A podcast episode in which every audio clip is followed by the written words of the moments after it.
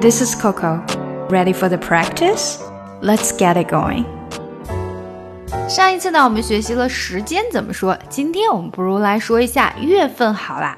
从一月开始，一月 January，January，January。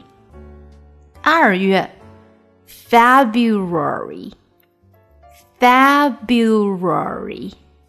三月 March，March。March，四月，April，April，April，五月，May，May，May，六月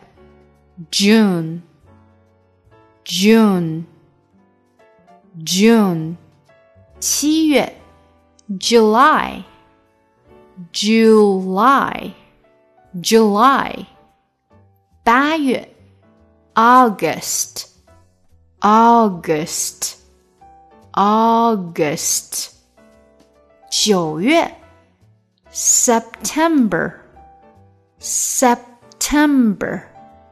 注意这个 p 呢，千万不要把它说的太出来了，那就很难听，变成了 September，那就不对了。September。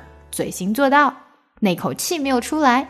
September，十月，October，跟 September 的说法非常的像。October 不能说 October，it's October，October，那口气没有出来，变成了，我憋了一下，October，十一月。November, November, November，十二月，December, December, December。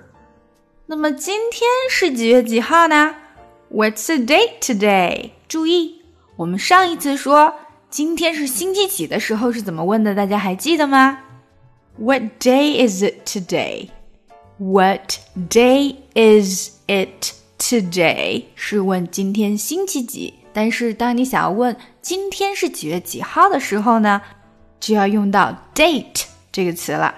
D A T E date。哎，What's the date today?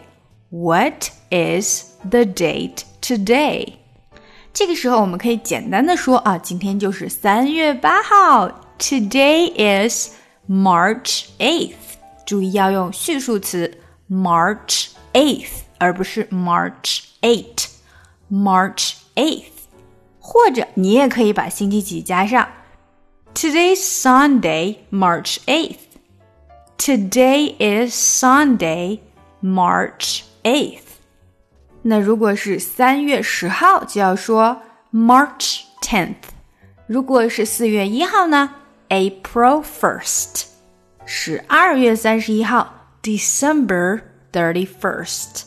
好啦，这些日期你会说了吗？让我们回顾一遍：一月到十二月，January、February、March、April、May、June、July、 August, September, October, November, December.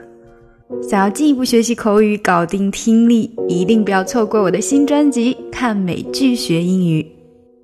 I took the supermarket flowers from the windowsill, Threw the day old tea from the cup,